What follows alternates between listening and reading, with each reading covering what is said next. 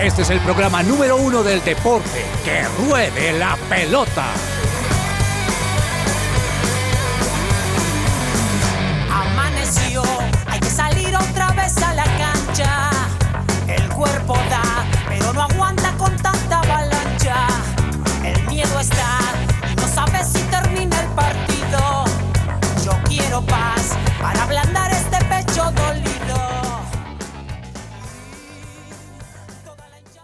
12 del mediodía, 3 minutos. Un saludo muy especial para todas las personas que se conectan a esta hora a su presencia radio. Estamos en Que Ruede la Pelota, una hora llena de información deportiva, no solamente fútbol, también tenemos eh, tenis, tenemos baloncesto, tenemos ciclismo, mejor dicho, venimos con una hora completamente recargados, pero no vengo solo para el programa del día de hoy. Saludo a la señora Claudia Correa. Clau, ¿cómo estás? Hola Dani, estás copiando el saludo al profe con el Claro. señora, por Ah, no, favor. Clau, entonces, solamente El-. Eso, Clau Ah, bueno. solamente. Eh, ¿Cómo estás? Bien. Un saludo también a todos los de la mesa en, un, en una Bogotá entre fría y caliente, o sea, como que el clima de hoy no se define porque está haciendo un frito, pero está saliendo el sol. Y bien, acá estamos súper preparados para las noticias deportivas. ¿Qué tal esa remontada del Junior de Barranquilla anoche? Uy, fuerte, o sea, tengo muchas cosas que decir referente al partido eh, y creo que empiezo con la frase que desde el principio Lozano siempre dice y Sí. es que el fútbol colombiano no es bueno, pero entretiene. Y En- creo que de verdad eh, eso, en eso se resume todo. No sé si eh, tuviste la posibilidad de ver algo que ocurrió post partido y es una noticia que se ha hablado mucho el día de hoy y que por supuesto vamos a estar ampliando más adelante y es el tema que ocurrió post partido porque la policía agredió a los jugadores del América de Cali. Uy, qué fuerte. O sea, están los videos y se ve como un policía desde atrás le pega en la cabeza a un jugador del América de Cali.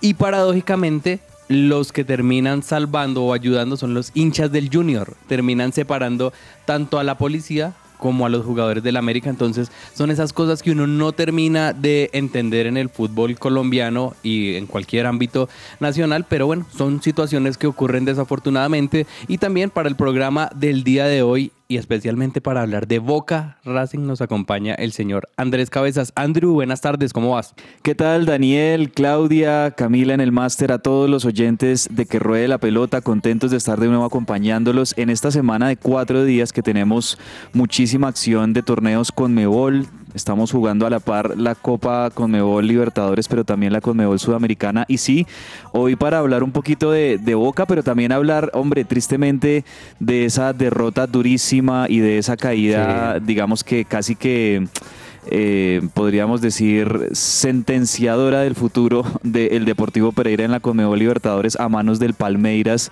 en el Hern- Hernán Ramírez Villegas. Lamentablemente una derrota que prácticamente eh, eh, deja ya con un pie afuera al, Deportes, eh, al Deportivo Pereira de la Copa Libertadores. Pero bueno, más allá de eso, partidos bien interesantes, mucho que analizar en este jueves.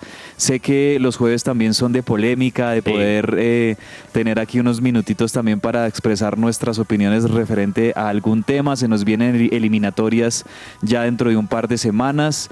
Eh, lo de América y Junior, increíble. Ahorita estaba viendo el resumen del partido y, y no puedo creer todo lo que pasó ayer en el Estadio Metropolitano. Vamos a estar hablando de eso en segundos. Y bueno, acompañar aquí con mucha alegría y mucho cariño, eh, Daniel, a todos nuestros oyentes. Qué bueno. De eso que usted menciona del, de- del Deportivo Pereira, vi varios memes, obviamente, videos de los hinchas frustrados en el estadio, pero también de esas páginas que apoyan a los, a los equipos y decían, aguantamos varios años en la B. Estuvimos a punto de desaparecer. Tuvimos casi 30 fechas sin ganar. ¿Ustedes creen que una goleada ante Palmeiras en cuartos de final de Libertadores es triste para nosotros? Obviamente duele por el resultado, pero es histórico lo que hicieron y yo creo que llegaron a un punto donde eh, un equipo colombiano no llegaba hace mucho, entonces es para eh, ponerse de pie, aplaudir lo que hizo el profesor Alejandro Restrepo y pues esperemos la vuelta. Eh, es muy complicado, pero con que saquen un buen resultado yo creo que cerrarían muy bien esa participación en la Copa Libertadores, pero no podemos arrancar este programa programa del día de hoy sin buena música porque como dice Clau, el clima de Bogotá está medio frío, medio caliente, es como el meme, ¿no? Quítese la chaqueta, Como que póngase se la chaqueta. Sí, pero por supuesto vamos a tener buena música y hoy como siempre nos está acompañando la señorita Camila en el máster. Hola Cami, ¿cómo vas? Hola Dani, ¿Qué gracias tenemos? por el señorita. Sí. Me gustó. Muy bien. Eh, hola Clau, Por Andrés. poco tiempo, ¿no? Porque, bueno, Ay, eh, eh, cuenta regresiva. O sea, se le está acabando el tiempo de señorita Ay, ya. no, es- no estoy lista para que me digan señora, pero bueno. Eh, nada, muy feliz de estar aquí con ustedes. Es verdad, el clima está como raro hoy, Sí. pero, pero nada, poniéndole buena actitud a este jueves, ya casi es viernes, ya casi es fin de semana. Y bueno, orando para que salga el sol hoy. Ojalá. ¿Qué canción tenemos para el día de hoy? Bueno, hoy tenemos una canción.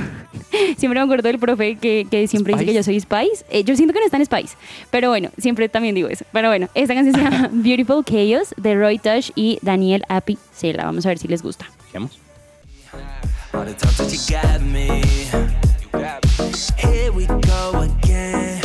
Back and forth like every night. Hurricane, I'm caught up it up again.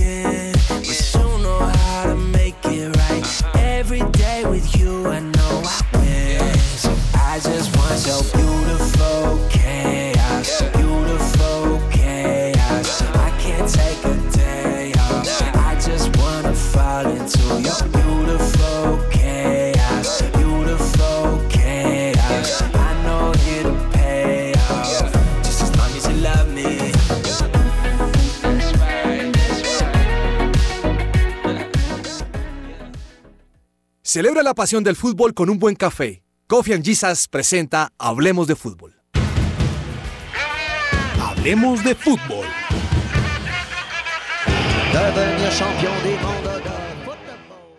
Y entramos hablando del torneo más importante a nivel de clubes en Sudamérica y justamente es la Copa Libertadores porque ayer tuvimos dos partidos de cuartos de final, uno más parejo que otro, otro con un rotundo candidato, pero ¿qué les parece compañeros si empezamos hablando de lo nuestro? Porque el Deportivo Pereira cayó goleado 4-0 ante Palmeiras, como lo hablábamos al inicio del programa en el estadio Hernán Ramírez Villegas. Cabezas, ¿qué pudo haber pasado? Eh, tan superior fue Palmeiras que, que demostró que los equipos brasileños siempre complican así sean de visitantes. Mire, Daniel, yo ayer vi en ese partido, sobre todo en el primer tiempo, vi a un equipo mega copero, con experiencia, Sí. eh, concentradísimo y con jugadores de mucho talento, que fue el Palmeiras de Brasil, y vi a un equipo novato, ingenuo, eh, desconcentrado. Sobre todo en, parte defensiva, lamentablemente creo que también se notó muchísimo los nervios de los centrales, de los defensas de- del Deportivo Pereira, el caso de Garcés, que también ahí tuvo algunas equivocaciones. Eh, vi, vi muchísimo nervio, nerviosismo de la defensa en a quién agarramos. Agarramos a Ronnie, agarramos a, bueno, los, las figuras que tiene eh, el, el Palmeiras, que son bastantes en el frente Incluso de tiene ataque. eh, un colombiano, tiene a Richard Ríos también que viene de marcar un golazo el fin de Entonces, a- agar- a- a- agarramos a Rafael Veiga, a Dudú, a Maike, a Ronnie, que la verdad son tremendos jugadores los que tiene el Palmeiras en el frente de ataque. Y creo que los goles del Palmeiras, pues. Bueno, el primero realmente creo que es una jugada desafortunada donde le pitan un penal al, al, defensor del Pereira por una mano, creo que en, en principio no tenía como intención de, pero le, pitan ese penal y eso empieza a marcar ya el rumbo del partido porque la verdad ese gol del Pereira recibiéndolo al minuto 20 del primer tiempo pues no lo esperaba y creo que eso es lo que hace que los jugadores eh, se conviertan en un manojo de, no- de nervios ya para el segundo y tercer gol de el Palmeiras que la verdad son errores gravísimos de la defensa del Pereira.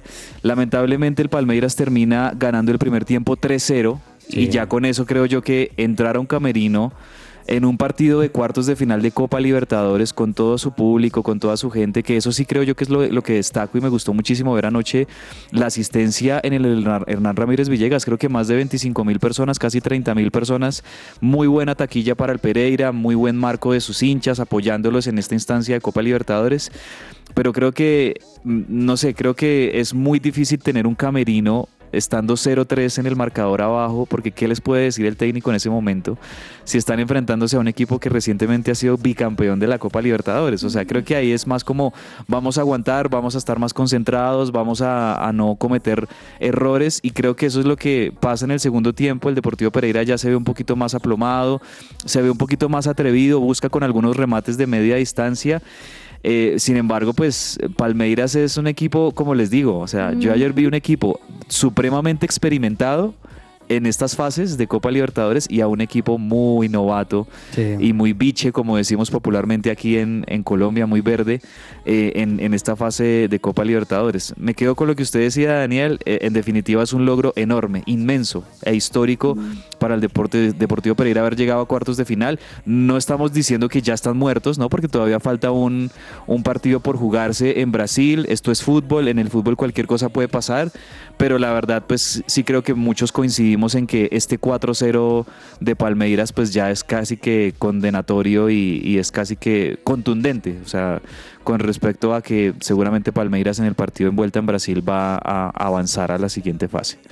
Sí creería, creería eso. Yo creo que desde un principio ya se sabía que el Pereira con quien se iba a enfrentar era un, un gigante, por decirlo así. Sí. Pero también entra bastante en esa parte algo que habíamos hablado y hemos hablado varios programas anteriores y es la mentalidad. Muy posiblemente esa mentalidad con la que entró el Pereira fue mentalidad de es un gigante, es un grande, no la vamos a lograr y eso pudo haber afectado también el primer tiempo y segundo tiempo del partido.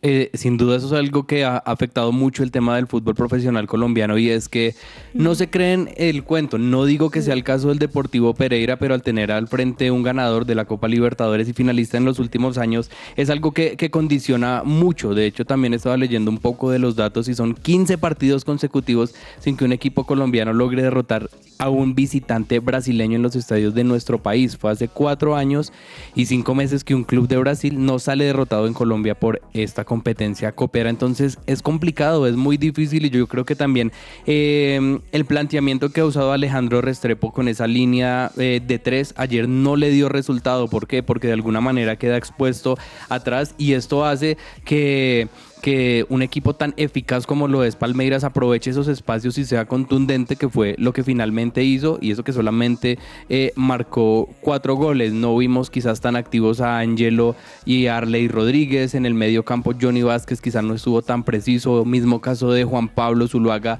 que, que fue la figurante independiente del Valle. Así que yo creo que esos errores individuales se sumaron a lo conceptual y casi que deja liquidada esta serie. Ojalá el Deportivo Pereira pueda sumar algo más porque eh, sería bueno terminar de una manera decorosa. Ya en Sí. el campeonato colombiano está repuntando, goleó 3-0 a Jaguares, así que hizo mucho más de lo que de lo que incluso se esperaba. ¿Sabe qué me gustaría ver en el partido de vuelta, Daniel? Más allá de que es algo muy remotamente posible, o sea, es casi que imposible que de pronto veamos, no sé, un, un 5-0 del Deportivo Pereira como para ganarle al, al Palmeiras. Seguramente esto no va a pasar. Pero algo que sí me gustaría ver es que el Deportivo Pereira cierre su participación en Copa Libertadores, eso, con altura, de manera Bien. decorosa, que muestre una buena cara futbolística contra Palmeiras en Brasil. De hecho, creo que eh, esta goleada, pues ya de entrada le va a quitar la presión a los jugadores de, de que en el partido de vuelta de pronto tienen un resultado eh, cerrado o que tienen que defender o algo. No tienen nada que perder. Es, es De decir, acuerdo. ya eh, y, y que, y que ojalá puedan salir a la cancha el próximo miércoles con esa frescura, que salgan sueltos, que salgan tranquilos, listo, estamos muy abajo en la serie, seguramente el Palmeiras va a pasar, pues entonces vamos nosotros a hacer nuestro juego, vamos a divertirnos, vamos a hacer un, buen papel aquí en Brasil y creo que de hecho podría ser una bonita oportunidad para eso, para mostrar que eh, el grupo de jugadores que tiene el Pereira puede hacer un muy bonito partido en Brasil. Qué, qué bien que, ser- que sería que incluso le pudieran ganar al Palmeiras, no, no sé si le pudieran ganar 4-0 o 5-0, pero que le pudieran ganar a Palmeiras y que al final digamos, oiga, el Deportivo Pereira salió por la puerta grande Sí. de esta Copa Libertadores, que igual no quiero decir que más allá de lo que pasa en ese partido de vuelta, creo que para todos nosotros el Deportivo Pereira hizo una gran Copa Libertadores, llegó hasta los cuartos de final, es- sigue todavía en competencia y, en definitiva fue el equipo colombiano que más lejos llegó Desde de- hace muchos años. Desde hace muchos años no teníamos un equipo colombiano instalado en cuartos de final de Copa Libertadores con una hegemonía clara de, de los brasileros y los argentinos, pero sobre todo de los brasileros. Sí. Entonces, eso me parece que es lo que hay que rescatar de esta campaña del Deportivo Pereira y que, mm, bueno, eh, vamos a seguir teniendo igual un equipo muy competitivo porque todavía siguen también en carrera en la Copa Colombia. Entonces, Sí. eh, seguramente el Deportivo Pereira va- nos va a seguir dando mucho de qué hablar. De hecho, estaremos muy atentos a la programación de la de Mayor porque Deportivo Pereira se va a enfrentar a Independiente Santa Fe, pero el partido de ida de estos cuartos de final también sería los mismos días. Entonces es interesante ver cómo van a eh, probar estos partidos o cómo los van a programar. De hecho, eh, hablando también un poco de estos eh, enfrentamientos entre brasileños y colombianos, el último fue justamente en derrotarlo, fue Nacional en el 2016 cuando le ganó a Sao Paulo 2-0 y también 2-1 en, en Medellín, así que no es sencillo. Y como dato curioso, ya antes de pasar al siguiente partido, el Deportivo Pereira eh, hizo la recarga automática de los abonos para los octavos. Entonces la boleta le llegó a los hinchas al correo. Algo similar ocurrió en los cuartos de final y les llegó el correo a ellos con una boleta y ellos creían, uy, ya ganamos, pero tuvo que sacar un comunicado al Pereira diciendo, oiga, fue un error de nosotros, esa boleta a ustedes no les va a servir, por favor, adquiéranla, pero a pesar de eso se vieron las tribunas bastante llenas, ¿no? De Sí, hecho, me gustó mucho ver eso. nuestra compañera Joana Palacio estuvo allá. Allá, por ahí vimos, ahí nos mandó una foto Joana Palacios desde el Hernán Ramírez Di- Villegas. Dijo que fue la sal, lo dijo ella misma, ¿no? O sea, No. como que ella lo que nos dijo fue, no, no, no, no soy la sal por si acaso, ¿no?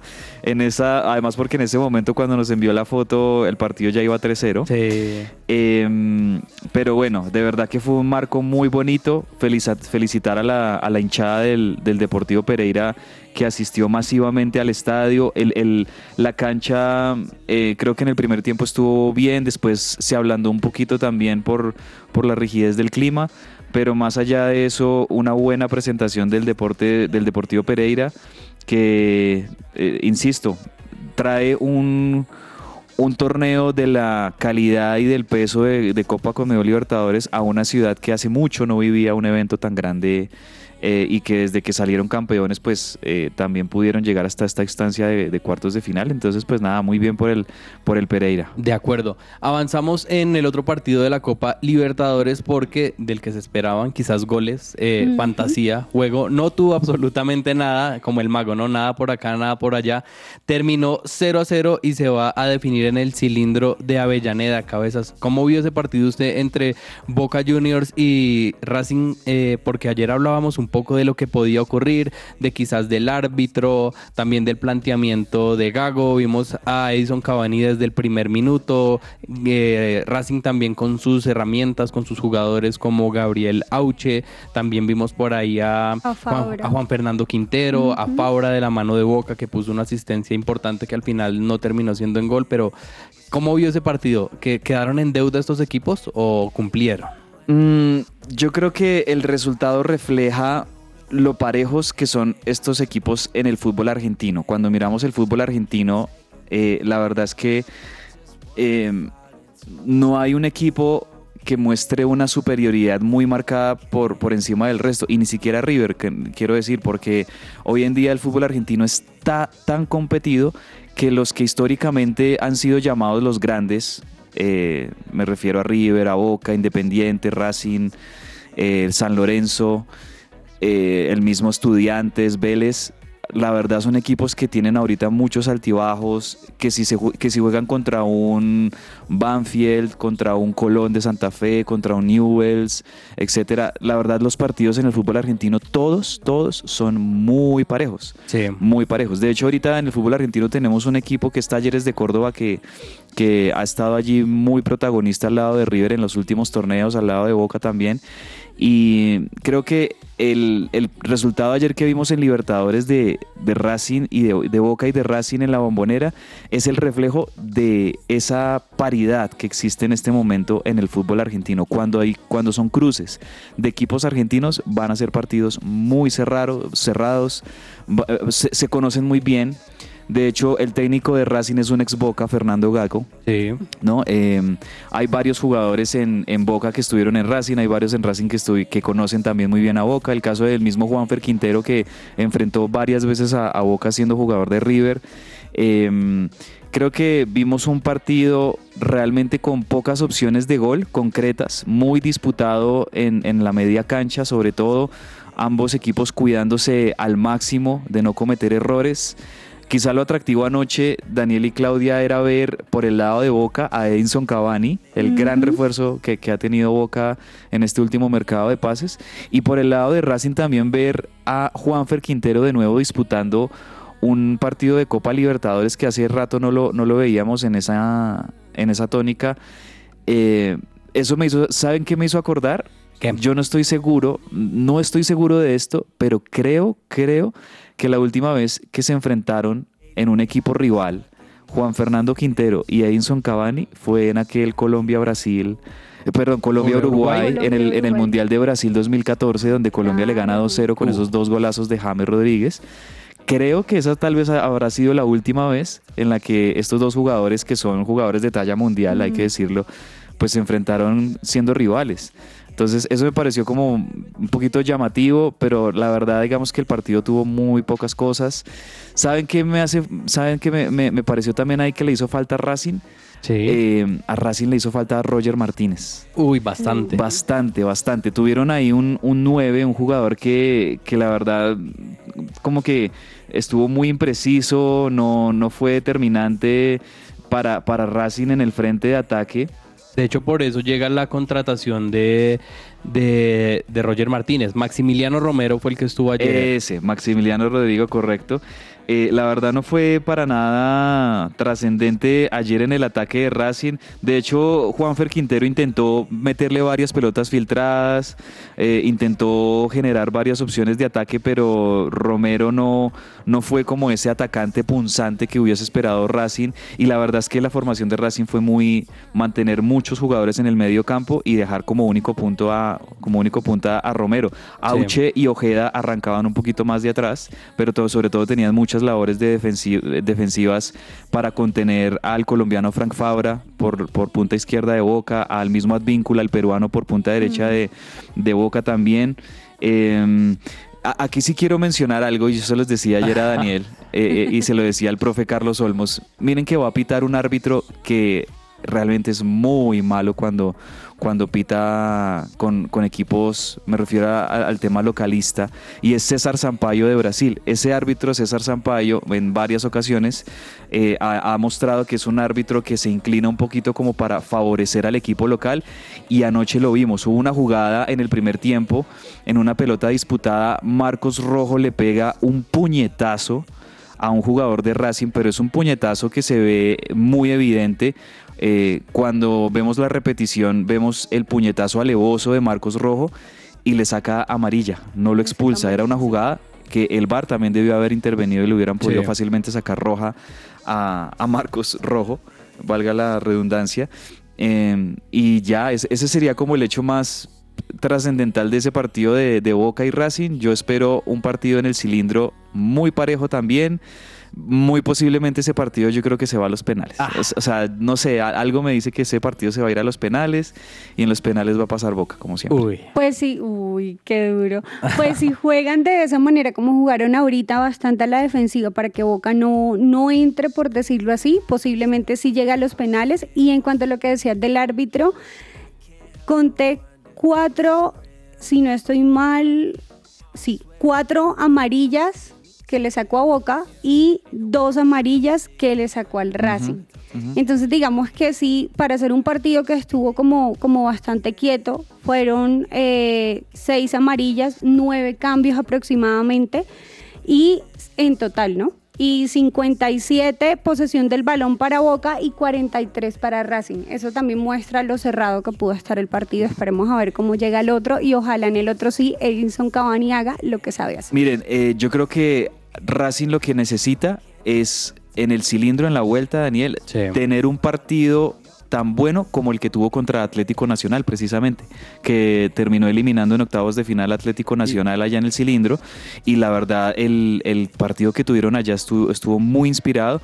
Y vuelvo y digo, si Racing alcanza a tener de vuelta al colombiano Roger Martínez como delantero, creo que Racing se puede ilusionar con ganarle a Boca, porque hasta el momento no vi la verdad gran cosa de- del frente de ataque de, Racing y más allá de que tengan a Juanfer Quintero, necesitan definidores, necesitan delanteros que sepan meterla y, y Roger Martínez la verdad es uno de ellos. Entonces yo creo que si alcanza a llegar, está en duda porque viene de una, de un- de una lesión. Sí. Roger Martínez eh, están viendo si alcanza a llegar para el partido de vuelta. Si alcanza a llegar, me parece que Racing puede tener buenas chances de superar a Boca porque en el cilindro juega muy bien Racing. Ya veremos qué, qué ocurre en este partido de, de vuelta. Sin duda Roger Martínez es una de esas cartas que ha rendido mucho, pero también hablemos rápidamente, compañeros, de la Copa Sudamericana, porque uno que venía eh, calladito, tranquilo, pero que sabe hacer las cosas bastante bien, es Defensa y Justicia, que ayer le sacó un empate a Botafogo justamente en Brasil. Arrancó Brasil. ganando Botafogo al minuto 56, empató eh, para Defensa y Justicia Nicolás Tripiccio al 78 a 12 del final. Eh, podríamos decir que Defensa y Justicia tiene lo necesario o, argumentos para avanzar nuevamente a rondas definitivas porque lo ha demostrado en los últimos años. Consiguió un empate valiosísimo en Brasil contra Botafogo, que ha sido uno de los equipos más sobresalientes del Brasilerao en este último tiempo.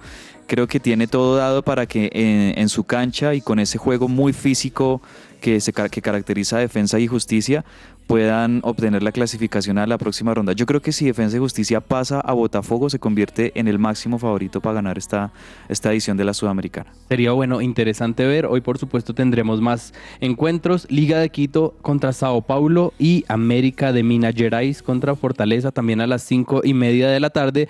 Pero por supuesto que también tenemos que hablar del fútbol profesional colombiano, Clau, porque ayer nuevamente tuvimos partidazos que lo que dice Lozano, quizás no sea el fútbol más de élite, pero sí que entretiene. Mencionemos los resultados rápidamente. Alianza Petrolera derrotó 1-0 a la Equidad. Santa Fe del profe Carlos Olmos le ganó 2-0 a Envigado. Un Santa Fe que rinde, eh, no juega bien, pero le rinde. Así que pues sigue bien en, en esa tabla de posiciones. Ya vamos a repasar cómo van. Y ahora sí, el partido estrella de, de anoche, Junior 4, América 3. Arrancó ganando 3-0 el equipo de Lucas González. 3-0 iba ganando el Sí. América y termina ganándolo el Junior 4-3. Sí. Increíble. Eh, por eso dejo a Clau que nos hable qué, qué tal estuvo ese partido, porque yo creo que ni el hincha más optimista ni el pibe después de ese 3-0 se imaginaba que, que América pudiera caer y que Junior pudiera mostrar. pudiera levantarse Sí. totalmente. Tal cual así como acaba de decir Andrés, en el primer tiempo empieza 3-0 antes de que acabe el primer tiempo. Bueno, los goles en este caso del América fueron de Cardona, dos de Cardona, uno por penal y otro de Olivera. Autogol de Emanuel Olivera, oiga, ¿qué le ha pasado Durísimo. a Emanuel yo cuando Olivera? vi eso yo dije, ¿qué pasó? Lo- eso fue impresionante. Lo chistoso y, y respetando al profe eh, Carlos Olmos, si nos está escuchando, que no nos pudo acompañar en el programa de hoy, él, él decía, con esa contratación de Junior, yo pago una boleta por ir a ver a Manuel Olivera. Yo no, profe, con él, o sea, él jugó en Nacional, fue campeón, pero pagar una boleta a un estadio por ir a ver a un defensa y como Emanuel Olivera, no. ¿Te acuerdas el, el comentario que hizo ayer el profe, aprovechando que no está? Voy a hablar del profe Carlos Olmos. Que Davinson Sánchez ahorita No. sería el titular de la selección No, Colombia. Oh, bueno, yo tengo mis dudas. profe. Pero bueno, Sí. Bueno, eh, para hablar un poco del contexto también del encuentro, el- en los goles de Junior, Carlos Vaca de penal. Ujú. Cariaco González marca por partida doble en el 58 y en el 93 y Deiber Caicedo también marcó uno de esos goles con el que Junior justamente logró empatar. De hecho también indagando un poco y analizando los números decían, con esta victoria que logró el Junior de Barranquilla hizo más puntos que los que logró con el bolillo. Tremendo. Sí, Hubo como cuatro penales primero. anoche, ¿no? Sí. fueron cuatro.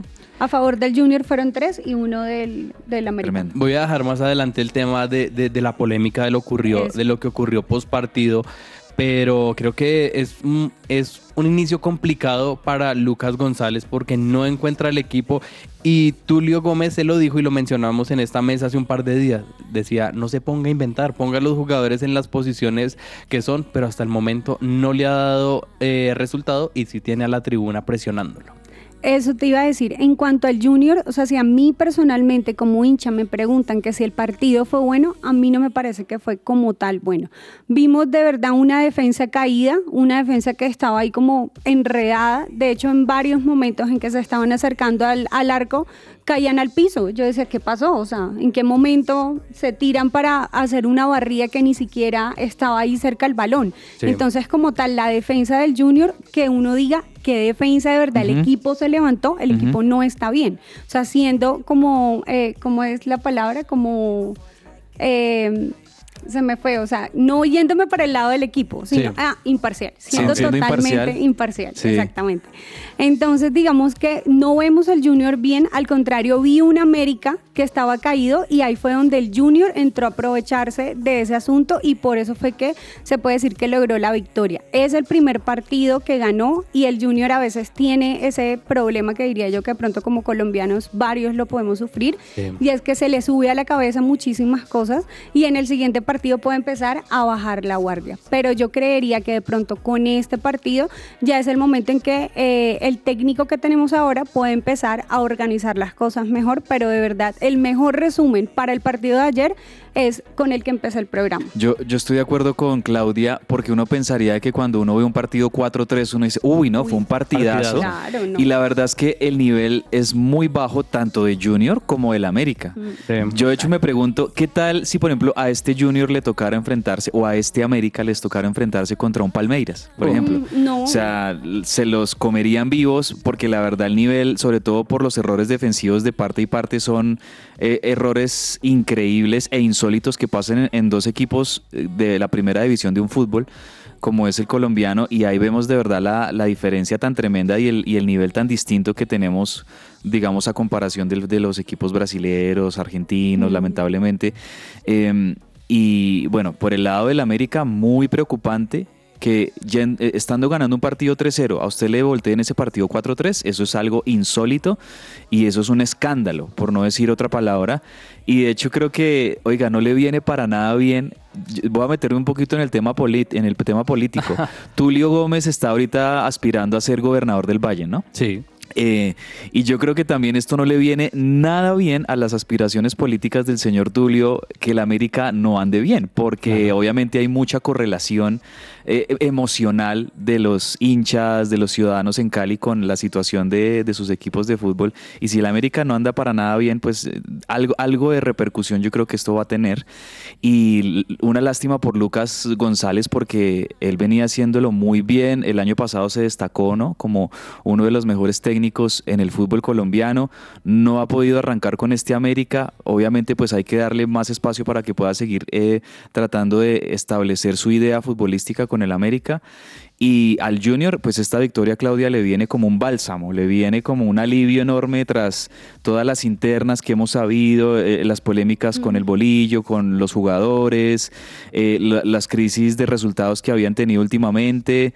Yo me imagino cómo estarían los ánimos de la gente allá en el Metropolitano anoche viendo a su equipo 0-3 frente al América. O sea, cuando estaban abajo en el marcador eh, 3-0, ¿te imaginas cómo estaría la, la hinchada? Sí. Menos mal, pudieron eh, digamos que voltear ese Darle partido, darle la vuelta y obtener una, una victoria.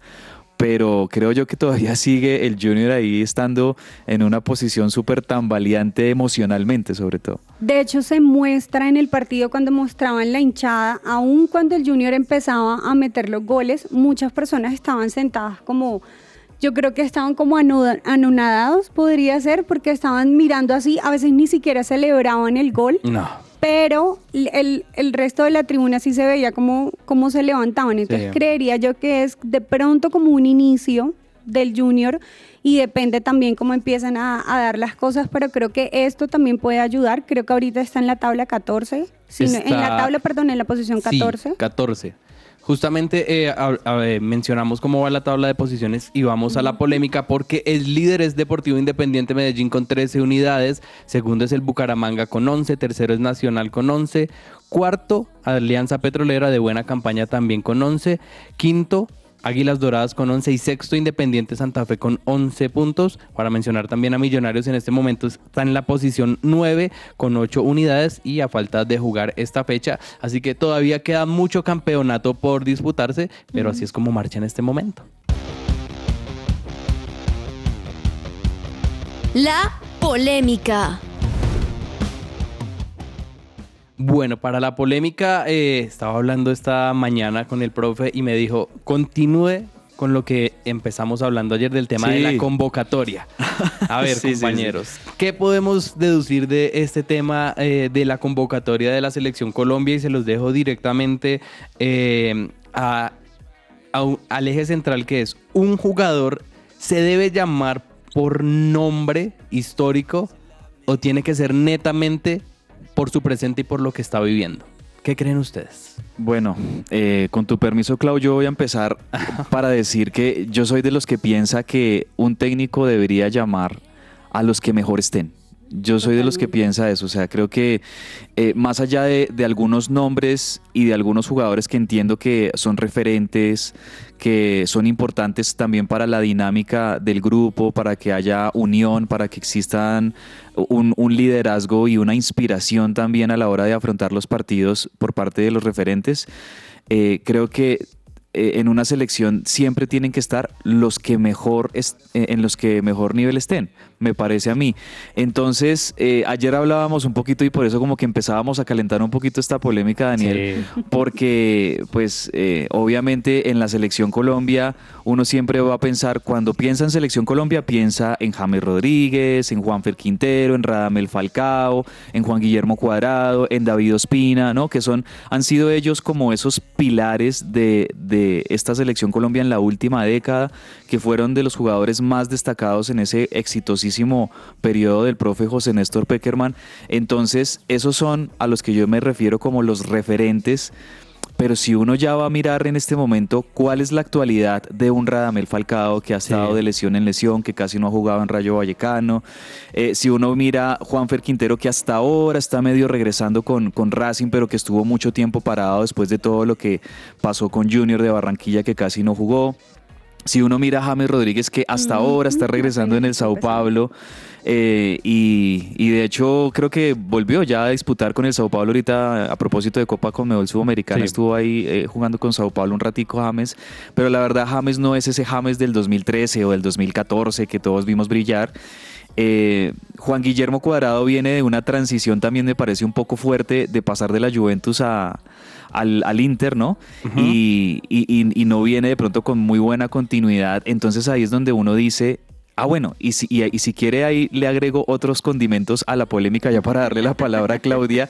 Si uno mira ya, por ejemplo, hablando de los centrales, que eh, eh, en los últimos años veníamos teniendo quizá la, la pareja de Jerry Mina, sobre todo porque Jerry Mina, por lo hecho en Rusia 2018, se convirtió como en siempre uno de esos nombres Referente. referentes Sí. en, en- en nuestro pensamiento colectivo. Y, y Davinson Sánchez por ser un jugador que ha estado varios años en el Tottenham, en Premier League, en el fútbol de primer nivel. Pero la verdad, yo soy de los que piensa, esa no es tampoco la pareja de centrales en este momento que debería estar en la selección. Entonces, creo que va a ser un tema bien interesante, Claudia y Daniel, eh, en qué jugadores va a escoger el profe Néstor Lorenzo para enfrentar estos dos partidos contra Venezuela y Chile, porque ahí vamos a ver si él apela a algunos de esos referentes o si mete a jugadores que claramente están en mejor nivel hoy por hoy. Sí. Clau, eh, para ahondar un poco más en esta polémica que tenemos el día de hoy, tenemos los jugadores convocados a la selección Colombia, una prelista que se ha filtrado y ya tenemos los arqueros. Te voy a dar la lista y con base en esa polémica central, ¿cuál puede ser ese arquero titular? Está Camilo Vargas, Álvaro Montero, Kevin Mier, José Luis Chunga y Davis Vázquez. Estamos hablando de si tienen que venir por nombre o ser titulares por nombre o por su presente. Teniendo en cuenta eh, esos nombres, ¿qué arquero sería tu titular para enfrentar los primeros partidos de la eliminatoria? Yo creo que de pronto, en ese sentido, podríamos empezar con Montero, si no ¿Sí? estoy mal, porque él No me- de hecho, no me parece, no me parece como tal malo. Camilo Vargas sí por ese lado no me voy, no me voy tanto por él. Wow. Yo creo que Camilo Vargas va a ser el titular, yo creo. Sí. O sea, yo creo que de pronto el, el profe Néstor Lorenzo le va a respetar a Camilo Vargas también tantos años que fue el suplente de David Ospina, eh, que en algunas ocasiones le ha tocado ser titular a Camilo Vargas. Eh, a mí la verdad me gusta, por ejemplo, mucho Kevin Mier. A mí Sí. me gusta muchísimo Kevin Mier. Creo que Kevin Mier va a ser el, el arquero de la selección Colombia en dos, tres años cuando ya no esté Camilo Vargas y cuando ya no esté David Ospina. Me parece que Kevin Mier tiene todo para ser el, el arquero, incluso un poquito más que, que Álvaro Montero, porque me parece que Montero, aunque es un arquero que tiene buena condición física, se equivoca a veces mucho con los, con pifias. los pies, se equivoca mucho y eh, eh, eso es lo que de pronto no genera muchas garantías de parte de Montero. Es un arquerazo, pero como que no genera garantías. Me parece que Kevin Mier es, ha dado como más esa sensación de que es más completo, ¿no?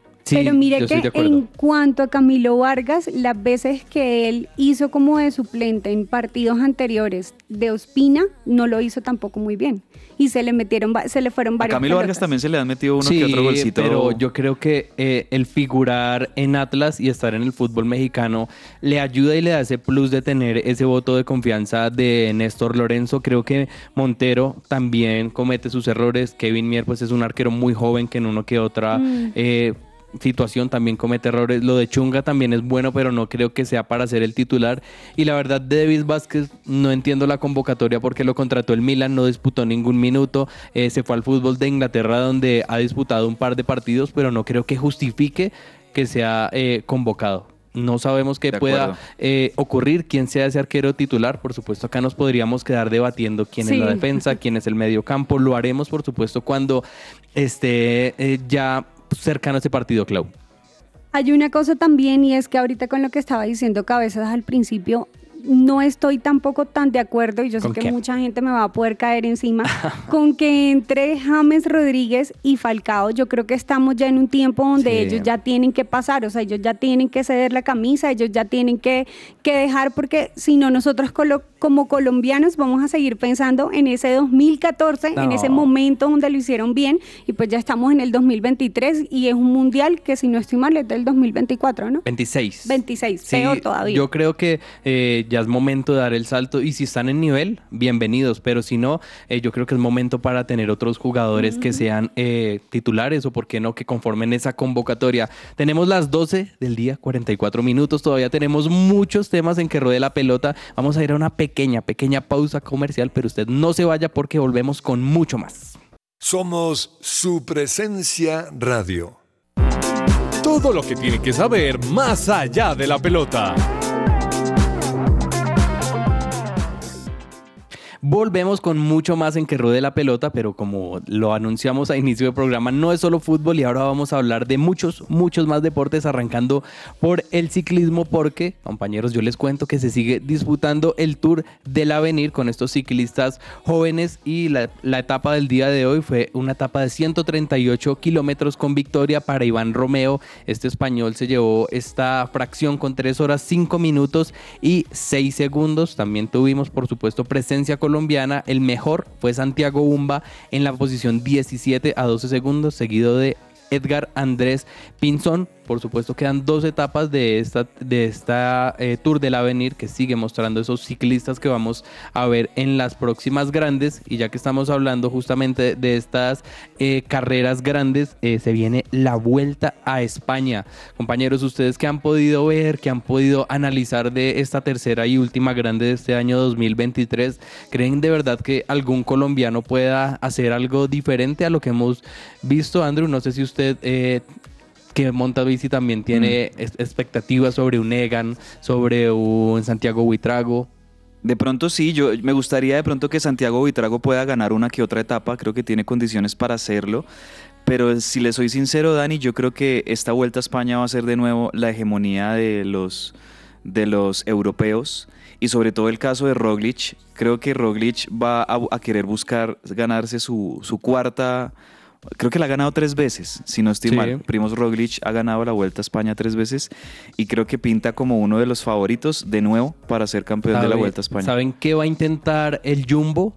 Eh, ganarse justamente esta vuelta a España para que en el mismo año haberse coronado con las tres grandes, que es algo que creo que un equipo no, Nunca ha conseguido. nunca lo ha logrado. Tremendo. Y justamente otro detalle importante para mencionar de esta vuelta a España es que se va a crear un Mailot solidario. Sabemos el Mailot por puntos, el Mailot de la montaña, el líder de la general, pero algo que van a crear es el Mailot solidario que servirá para premiar actitudes solidarias entre los corredores con un fin benéfico que es ofrecer bicicletas como transporte escolar sobre sostenible a jóvenes en Senegal. Entonces, qué bueno Qué bonito. que el deporte también pueda ayudar a esto y no solamente que sea competir o quién es el más rápido o qué equipo es el más fuerte, sino que de alguna manera también esto ayude también a, a generar vida y a generar también eh, buena calidad de un entorno para diferentes poblaciones.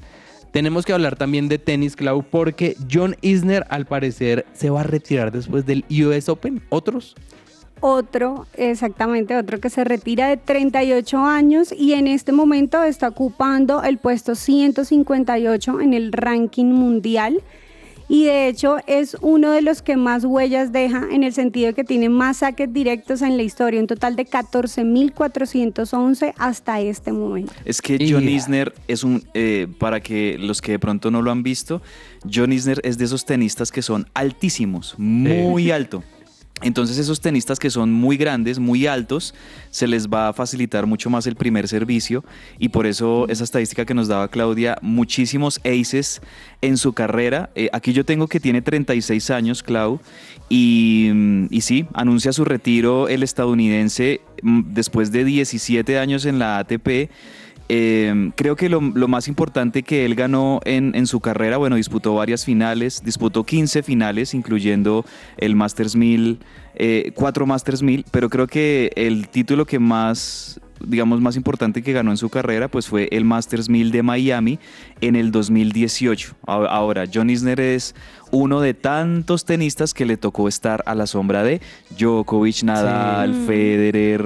Muy complicado, digamos, ganar en el tenis cuando usted tiene a prácticamente tres de los más grandes de toda la historia disputándose todo entre ellos. demasiado, demasiado complicado, pero es justamente a lo que tienen que vivir ellos. Igual, pues su carrera muy rentable, muy buena, pero eh, esa, esa gloria y, eso, y esos títulos que quizás ellos anhelan, pues no van a llegar porque están estos monstruos que al final se terminan quedando con todas las luces.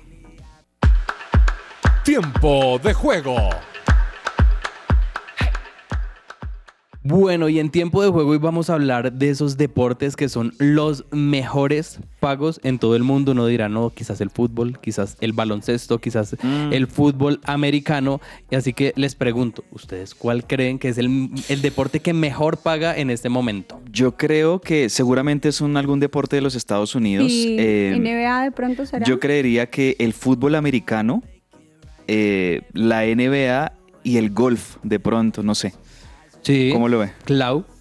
Yo me voy también por el lado, no sé del golf, pero sí el fútbol americano y NBA son los que sí pueden pagar más. Bueno, pues justamente estos deportes que se practican eh, en su mayoría en Estados Unidos son los que mejor pagan y el número uno se lo lleva la NBA porque el básquetbol está ligado justamente a salarios muy, muy altos y en promedio un jugador de la NBA se gana 7.77 millones de dólares al año. Esto obviamente considerando que son 439 basquetbolistas que hacen parte. Entonces no solamente pagan bien, sino son bastantes jugadores que tienen un buen sueldo. Comparémoslo, no sé, con nuestra liga que el mejor jugador puede ser fácilmente o mejor pago Carlos Vaca con 350 millones y hay otros jugadores que se pueden ganar dos mínimos, tres mínimos dependiendo del equipo. Entonces Tremendo. esto es como muy interesante. Lo otro y un, un dato también y un deporte que me sorprende, el cricket, que puede sonar quizás un deporte del otro mundo, pero también tiene salarios muy, muy buenos y están alrededor de los 5.06 millones de dólares para los 120 eh, jugadores que lo disputan. En tercer lugar tenemos obviamente eh, el béisbol, la MLB de los Estados Unidos, que paga 4.51 millones de dólares a los oche- ocho- 877 peloteros. Y de ahí obviamente no se nos puede quedar por detrás el fútbol porque la Premier eh, paga uno de los mejores salarios con un promedio de 3.93 millones por futbolista. Este dato es de la Liga 2017-2018 y por supuesto uno de los deportes que más les gusta al señor Andrés Cabezas, la NFL. El fútbol americano. Iba a decir con respecto a ese dato que da el fútbol que yo creo que ya ahorita para el 2023 seguramente va a cambiar porque tenemos a actores como Arabia Saudita, Sí. eh, bueno, China lo fue hace unos años, ya no es tanto, pero creo que ahorita la nueva fuerza económica en el fútbol es Arabia Saudita, con De todo lo acuerdo. que le va a pagar a sus jugadores. De hecho, una de las últimas noticias es que Salah podría terminar eh, también en el fútbol árabe por una oferta cercana a los 250 millones de dólares. Entonces, Tremendo. este dato se tendrá que actualizar porque los árabes están pagando bastante. Anécdotas. ¿Sabías que Juan Francisco Muletaler pensaba que solo tenía un pulmón? La anécdota ocurrió en la década de los 70. Juan Francisco Muletaler, exfutbolista uruguayo, un fantástico jugador con gran destreza y habilidad, sus mejores años los tuvo en el Wanderers, pero quedó en el recuerdo por algo más que jugar al fútbol. La anécdota la protagonizó tras un partido en el que hizo un gran derroche físico demostrando unas condiciones físicas impresionantes. Ante esto, fue entrevistado por un periodista quien lo elogió su pundonor y le dijo: Muletaler, lo felicito. Fue impresionante lo que usted corrió durante todo el partido. Parecía que tenía tres pulmones. A lo que Muletaler le respondió: Gracias, pero tengo uno como todo el mundo. Estoy seguro que como futbolista sería un fenómeno, pero como comentarista le faltaría algo de recorrido cultural al bueno de Muletaler. Soy Andrés Perdomo y esto fue Anécdotas en que ruede la pelota. Agenda deportiva. Se me va a salir el corazón. Nunca dejes de hacerme soñar. Y la vida no me va a alcanzar para quererte Colombia. Se nos acaba el programa del día de hoy, pero no se acaban los deportes, por eso tenemos un recomendado para cada uno de ustedes en, en esta tarde o en este resto de día de hoy. Andrew, ¿qué podemos ver, analizar, entender esta tarde de deporte? Bueno, siguen todavía los partidos de, de Copa Conmebol Libertadores y Conmebol Sí. Sudamericana, ¿no? Por el lado de, de la Libertadores nos queda pendiente una la, la cuarta, el cuarto partido, el cuarto cruce Sorpresa, ¿no? de, de cuartos de final, que creo que nadie lo tenía en carpeta, pero bueno. Fluminense contra Olimpia de Paraguay. Fluminense de. Brasil contra Olimpia de Paraguay. Este partido arranca en Brasil, en el Maracaná. Eso es un dato importante porque cierra en Paraguay. Entonces vamos a ver eh, a Fluminense, que creo yo que es uno de los que se viste de candidato eh, en, en este grupo de, de equipos que todavía quedan en la Libertadores. Me parece que Palmeiras claramente es el máximo candidato. Eh, Inter muy posiblemente se va a meter ahí en la pelea y Fluminense, que sobre todo hizo una excelentísima eh, fase de grupos. Sí. Eh, Fluminense también yo lo veo como uno de los candidatos en esta Copa Libertadores. Entonces vamos a ver cómo le va hoy al equipo de Germán Cano, de John, Arias. Marce- bueno, Marcelo que está Eh, suspendido. Marcelo que está suspendido por esa jugada desafortunada de la- de- en que lesionó al jugador de, de Argentinos Junior. Eh, eso, vamos a ver hoy a Fluminense contra Olimpia a las 7 y 30 de la noche. Clau, ¿qué recomiendas? Por el lado de la Liga Colombiana, para ver cómo va jugando Millonarios, sería Deportivo Cali contra Millonarios a las ocho y media de la El noche. clásico añejo del fútbol colombiano. Yo por mi parte les eh, recomiendo el partido de Atlético Nacional a las 6 y 20 contra el Deportivo Pasto, pero también tenemos Copa Sudamericana, la Liga Deportiva Universitaria de Quito contra Sao Paulo, que podríamos tener acción de James Rodríguez, que volvería a un torneo con Mebol después de 13 años cuando jugó con Banfield. Con Banfield. Así que sería interesante ver si le dan un poco más de minutos a James Rodríguez. Entre el tintero. Bueno, entre el tintero tenemos varias noticias para estos últimos minutos de que ruede la pelota y Andrew, ¿qué se le quedó por ahí pendiente? Hombre, Daniel, eh, no podemos de terminar nuestro programa sin hablar de lo que fue otra vez, otra noche épica de Lionel Messi, otra noche de película Sí. de, de Lionel Messi en Estados Unidos. Y no sé si nuestro compañero Juan Marcos Rivera nos esté escuchando hasta ahora, pero él estaba muy pendiente de ese partido ayer del Inter de Miami y estamos siguiendo de verdad que a pleno lo que está haciendo este Inter de Miami, que muchos ya lo califican. El mismo Thomas Müller, el jugador de, de la selección alemana y del Bayern Múnich, ayer mostraban varios tweets. Eh, El hombre estaba enloquecido tuiteando eh, durante el partido del Inter de Miami ayer frente a Cincinnati. Y, y creo que él lo, puede, él lo resumió muy bien. Lo había dicho yo también en un programa anterior. Y lo que se está viviendo en Estados Unidos con Messi es una mesimanía.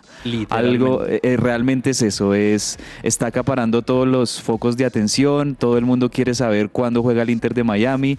De repente salen que está en la Leagues Cup, que ahora eh, está en la US Open, en la US Open. Todavía ni siquiera ha debutado en la MLS propiamente, o sea, en la liga Sí. no, ha, no ha debutado el Leo Messi. Y, y ya digamos que nos está entregando noches, vuelvo e insisto, de película y épicas. Ayer se enfrentaban contra Cincinnati, que es uno de los mejores equipos de la NFL. Es el líder de la MLS. Es el líder de la, M- de la NFL y de hecho recordemos que Inter de Miami en la última campaña de la NFL terminó de último en su zona. Sí. Entonces eh, lo épico pasa por el lado de que se enfrentaron, se enfrentaban por semifinales de la US Open eh, Cup. Eh, Cincinnati comenzó ganando el partido. Eh, y, y el partido estaba 2-2, ¿no? El partido, este partido estaba 2-0, perdón. Cincinnati lo iba ganando 2-0. Y con par de asistencias de Leo Messi, que hay una asistencia maravillosa en el minuto 93, un pelotazo, un centro grandísimo, le queda a Joseph Martínez para que meta el empate 2-2, se van eh, a los penales y en los penales vuelve y lo hace de nuevo Leo Messi, convierte su penal y además su equipo termina ganándolo en los penales para pasar a la final de la US Open Cup. Y ojo porque si ganan esta US Open Cup, eh, ayer hablaba yo, Dani, de que Leo Messi está a un título de ya ser eh, el único jugador con más cantidad de títulos en toda la historia del fútbol. Impresionante. Clau, rápidamente, ¿qué se te queda entre el tintero? Bueno, rápidamente, Gerson Mosquera en este momento eh, es sancionado por la Federación Colombiana de Fútbol junto con el Ministerio de Deporte por algo que pasó en el segundo periodo del 2022. Es Y- decir, él estaba jugando en ese momento con el Deportivo Pereira y al parecer en el momento en que estuvo jugando eh, consumió sustancias no permitidas y a raíz de eso está sancionado. Al parecer todo el 2023 no va a poder jugar. Bueno, esperemos que se pueda esclarecer el tema de la mejor manera. Muchas gracias por estar ahí durante esta hora. Mañana nuevamente nos escuchamos de 12 a 1 en esto que es Que Ruede la Pelota. Que almuercen rico. Chao. No. Messed it up again, know how to make it right. Every day with you, I know I win. So I just want your beauty.